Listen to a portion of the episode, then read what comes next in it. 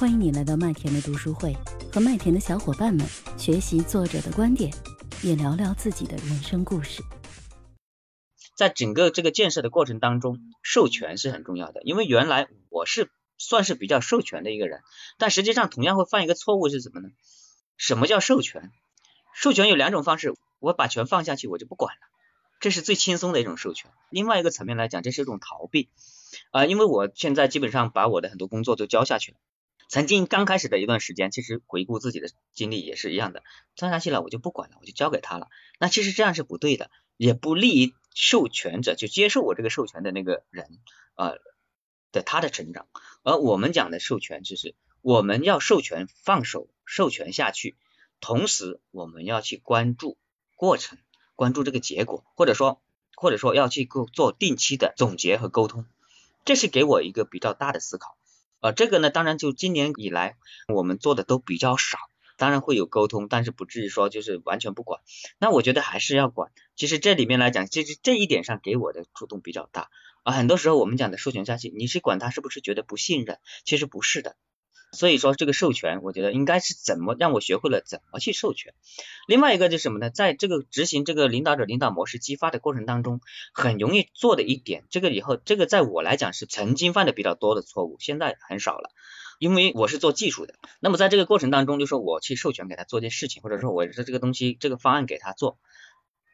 但是有时候我看到他做的很慢，或者做的不太对劲的时候，我们有一种冲动叫提供解决方案的冲动。就是我这里面讲到是什么呢？我们要克制随时提供解决方案的冲动，这个真的是这样子的。因为在我创业过程当中，以前我在在带领团队的过程当中，以前就是我看到他做的很慢，走了，我来我来，你看着啊，就就会有这种模式，这种模式会导致什么呢？其实长久下来之后，会导致那员工怎么想？那就你来嘛，以后遇到问题就你来就好了。啊，反正我我我我就就去还是就回到了刚才的领导者追随者模式，而不是真正的激发人家的东西。就是我们讲这一很关键一点，这个给我给我的给这个感受也蛮大，就是克制提供方案的冲动。所以现在其实，在去年以来，我就是有这在这方面会特意去留意。呃，反正我觉得在不影响大局的情况下，我觉得让员工或者让让小孩去犯错，我觉得是很好的一种体验。啊，因为只有犯错过程当中，然后再去做总结，才能够真正提高他的成就感，或者说他的下次不再犯错的这种这种能力的提升啊。所以这本书给我讲的两点，就是一个是授权，一个是什么叫领导力，这是给我最多的一个东西。那么另外一个呢，讲一下在这个过程当中还有哪些东西我们需要注意的啊。另外一个就是信任，信任的基础就是我们既然授权了之后，我们就要去信任，信任员工不意味着保护员工。这一点也是很有感触。其实我信任你不代表我不干，或者说我我就不管你，一定要我信任你，我保护你，但是不是说让你不承担自己的后果，而是更多的时间建立在信任基础上，我们做后端的沟通和鼓励就可以了。这个呢是一个要注意的一点。另外一个是什么呢？整个看完这个东西之后，我觉得我也不能麻木的去说。哎，是不是那个领导的追随者模式就是错的呢？在这里面来讲，我们要根据我们团队的这种状态，或者说这种进程，我们这个团队到底在哪一步，具不具备什么样的一个能力？比如说，在某些环节或者某些流程，领导的追随者模式，它能够取得什么效果呢？就是短平快，就是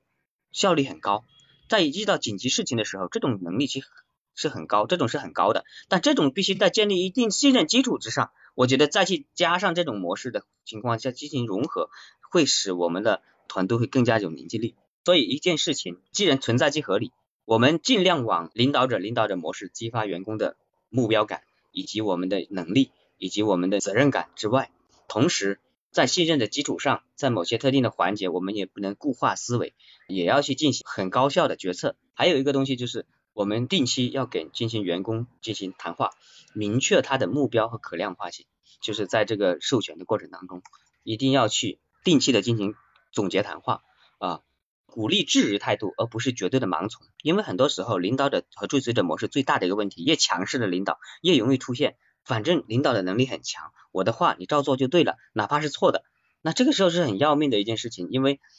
这种是员工他其实是没有很大的成就感。所以我们要鼓励团队当中要有质疑的态度，就是我抛出一个观点，我觉得整个团队可以质疑我的观点，可以去拿出来进行讨论，然后再去再去以达到目标为目的。这一块来讲，我觉得呃大部分我们现在创业者应该都能够做到，但是有一些反而是有一些我们看上去，因为我经常也是企业那里看上去比较大的公司，可能那些领导很多就会有官僚主义啊，所以这本书整理下来之后，给我的感受差不多就这样子了。刚才我听到飓风聊很强烈的代入感，其实我我看到你选的这本书，我就觉得嗯应该是很有的聊的，就确实是刚才就是说传统的这种领导模式啊，领导者加。追随者，用师者亡，用友者霸，用徒者亡。我觉得其实这句话很重要，就是我们作为任何一个人，我们作为领导，一定要心里头时时刻刻要发现自己用的到底是什么样的人。如果是说用这种传统的领导模式，什么招都是我想，什么方案都是我来制定，什么策略都是我来我来拍脑袋，拍完了脑袋你们去执行，那其实下属是没有什么主观能动性的，而且。一个真正有能力、有想法的一个下属，他可能在这个企业是干不长远的，只会那些可能能力相对来讲不如领导的人。那这样的话，就像那个上次无忧二中说的是什么？俄罗斯套娃就会成为俄罗斯套娃，就是上司的能力是最大的，然后越往下的能能力就越低。那如果用咱们古人的智慧，这个就叫用徒者亡，用的是徒弟的那种啊，能力不如自己的人，那终将走向灭亡。所以其实这个还是一个。挺危险的事儿，所以我觉得在这个点上确实是很值得我们去反思的。但其实刚才军峰还有提到了一个点啊，也不代表说这种传统的领导模式它就一无是处了。嗯，我就是我很认同你的这个观点，因为有的人他就是那种听话照做的人，就是如果说我们用那个 PTP 的人格来说，他就是考拉型的人格。那他就不想去往前冲、往前打，不想自己去想办法去制定策略，他不想，他只想着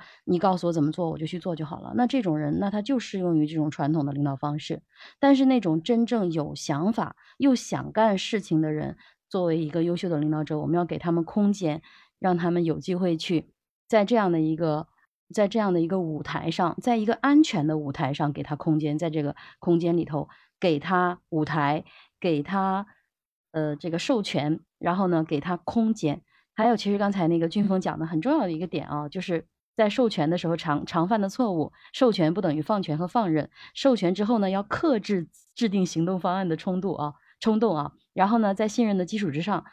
沟通和鼓励，但同时也要避免大包大揽。被授权的人，他也应该承担相应的责任。我认为这里头其中很重要的一个点就是授授权之后要克制提供方案的冲动。我相信，就是尤其是那些下属可能捅个娄子回来来再找我们的时候，